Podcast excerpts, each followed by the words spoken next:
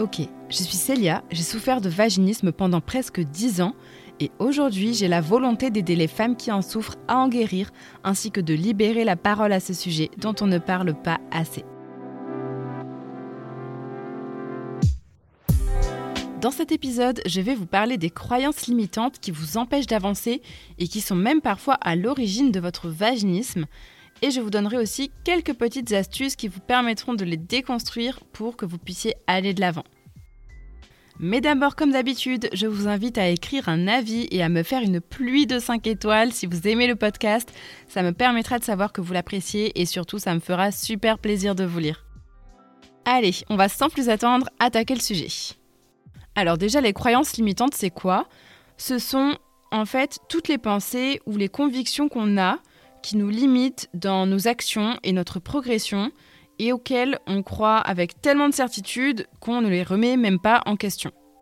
Ces croyances, elles reposent sur notre éducation, toutes les infos qu'on assimile au cours de notre vie et aussi sur nos expériences. Et plus la charge émotionnelle liée à l'expérience est importante, plus la croyance en question sera ancrée solidement en nous. Dans le cadre du vaginisme, on a par exemple la croyance limitante que notre vagin est trop étroit, que la pénétration rime forcément avec douleur, que notre corps n'est pas désirable, que le sexe est sale, qu'on n'arrivera jamais à guérir, ou que si on guérit, on va forcément tomber enceinte. Enfin voilà, autant de croyances limitantes que de femmes vaginiques, mais ça c'est en gros celles qui reviennent le plus souvent. Alors vous allez me dire, qu'est-ce que ça fait d'avoir ce genre de pensée? Ben, ça va alimenter votre peur. Donc, votre cerveau va envoyer le message à votre périnée qu'il y a un danger. Votre périnée va lui obéir et se contracter et ça va provoquer la fameuse douleur lors de la pénétration.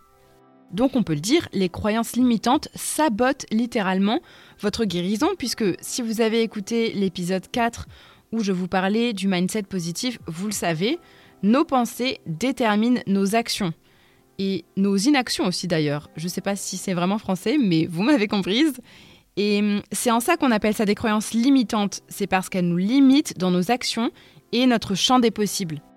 Donc premièrement, ce qui va être important pour commencer à déconstruire ces croyances limitantes, c'est de les reconnaître. On ne peut pas combattre un ennemi qu'on ne connaît pas. Donc demandez-vous qu'est-ce qui aujourd'hui alimente votre peur de la pénétration? Peut-être qu'il s'agit des exemples que je vous ai donnés tout à l'heure, peut-être que c'est autre chose et il n'y a pas de mauvaise réponse, hein. ça c'est entre vous et vous-même. Et une fois que vous avez votre liste de croyances limitantes, demandez-vous qu'est-ce qui fait que vous pensez ça et quelles preuves vous avez que c'est vrai? De cette manière, vous allez vous rendre compte que vos croyances limitantes, elles ne sont pas la réalité, mais l'interprétation que vous faites de la réalité. Et pesez le pour et le contre. Qu'est-ce que ça vous apporte de penser ça? Vous allez remarquer que dans la plupart des cas, vous trouverez beaucoup plus de contre que de pour. Et cette réflexion, ça va vous permettre de remettre en question ces pensées limitantes, de les tempérer un peu et ensuite vous allez pouvoir amorcer une tentative de revirement, d'inversion en gros, le fait de passer d'une croyance limitante à une croyance positive. Et là, on va attaquer les choses pratiques puisque je vais vous parler de la PNL. Alors, on va pas rentrer dans les détails parce que je suis pas non plus une pro, mais j'ai un ou deux exercices à vous présenter qui ont été déterminants dans ma guérison, puisque c'est en partie grâce à ça que j'ai petit à petit pu éradiquer ces pensées erronées que j'avais, qui me menaient clairement euh, droit dans le mur. Alors, la PNL, donc la programmation neurolinguistique, c'est en gros un ensemble de différentes méthodes et techniques qui permettent de reprogrammer le cerveau pour corriger nos fausses croyances, notre vision des choses et donc notre comportement. Elle se base en fait sur le fait que c'est le système neurologique et le langage qui construisent le fonctionnement de notre corps et de nos actions. Et du coup, avec quelques exercices, la PNL, ça peut nous aider à casser les barrières qui nous empêchent d'atteindre nos objectifs. Et en l'occurrence, ben pour le vaginisme, elle va nous aider à casser nos croyances limitantes qui nous empêchent de lâcher prise et d'avoir des pénétrations sans douleur. Concrètement, il y a deux exercices de PNL très simples que vous pouvez faire, que moi-même j'ai fait, entre autres pour déconstruire mes croyances limitantes et qui ont très bien marché. Le premier, c'est les affirmations positives. Vous allez tout simplement écrire une liste d'affirmations positives, en gros des phrases qui vont être le contraire de vos croyances limitantes Elles doivent être toujours écrites à la première personne du singulier, donc je, toujours au présent et toujours positives, donc sans négation. Pour vous citer quelques exemples, vous pouvez par exemple écrire Je sais que mon vagin est extensible et qu'il est conçu pour la pénétration. Je peux guérir du vaginisme. Je suis capable d'insérer telle taille de dilatateur. Je suis en paix avec ma sexualité. Je fais pleinement confiance à mon partenaire. Je suis belle et désirée. Vraiment, ne vous limitez pas dans vos affirmations, écrivez toutes celles qui font écho en vous. Et même si pour l'instant vous avez du mal à y croire, ne vous freinez pas allez chercher au fond de vous-même ce à quoi vous avez envie de croire. Quand j'étais sur mon parcours de guérison, j'en avais écrit, je crois, une trentaine. Donc voilà, la liste n'est pas exhaustive. Et laissez-vous aussi la liberté d'en rajouter pour que ça colle à vos croyances limitantes du moment. Et lisez-les à voix haute tous les matins et tous les soirs. Vous pouvez aussi les enregistrer et simplement vous écouter les dire.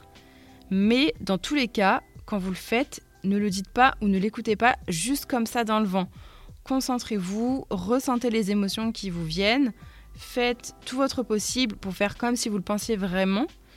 Et de cette manière, vous allez truquer votre cerveau parce que vous allez lui envoyer cette bombe de messages positifs encore et encore. Et lui, ben, il va finir par y croire en fait. Et le deuxième exercice que je vous propose, c'est de faire de la visualisation. Vous allez en fait imaginer une scène où tout se passe comme vous le souhaitez. Donc imaginez par exemple une pénétration qui fonctionne, un examen gynéco qui se passe comme sur des roulettes, ou un dilatateur qui glisse tout seul à l'intérieur. Voilà, à vous de voir quelles sont les situations que vous redoutez, auxquelles vous ne croyez plus, et visualisez tout le contraire. Pour réussir l'exercice et le faire correctement, il va falloir que vous vous mettiez dans un état de méditation, voire d'auto-hypnose. Alors ça peut faire peur comme ça, mais en réalité c'est pas si compliqué. Vous voyez l'état dans lequel on est quand on rêve avec les yeux ouverts ou par exemple quand on regarde un paysage et que finalement on se perd dans nos pensées ou alors quand on conduit et qu'on se rend même plus compte qu'on conduit parce qu'on pense à autre chose.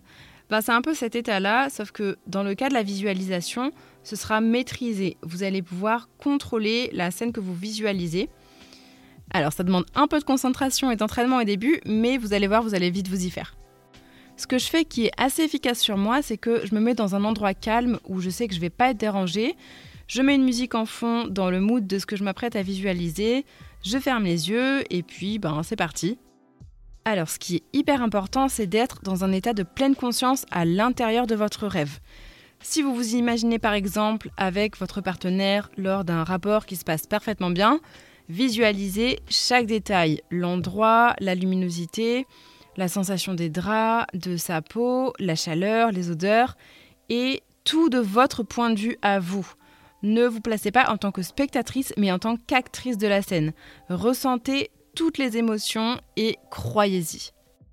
Après, je vous conseille de visualiser une scène réaliste, comme ça pourrait se passer dans la vraie vie. Ce sera beaucoup plus plausible pour votre cerveau, parce qu'en fait, le fonctionnement de la visualisation, ça repose sur le fait que l'inconscient ne fait pas la différence entre ce que vous imaginez très fort dans votre esprit et la réalité.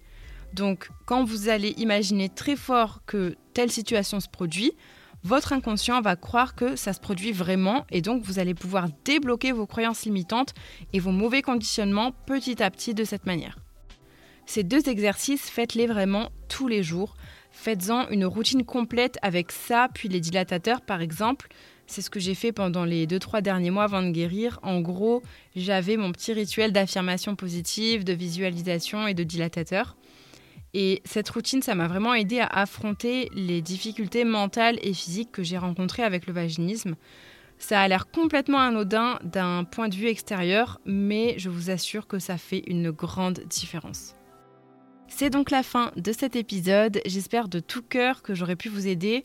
Je compte sur vous pour essayer les exercices que je viens de vous proposer et j'attends vos retours sur Instagram avec impatience. Le lien de mon compte est dans la description. Et en attendant, comme d'habitude, n'oubliez pas que tout arrive pour une raison. Prends ta vie en main, fais honneur à ton vagin. Abonne-toi!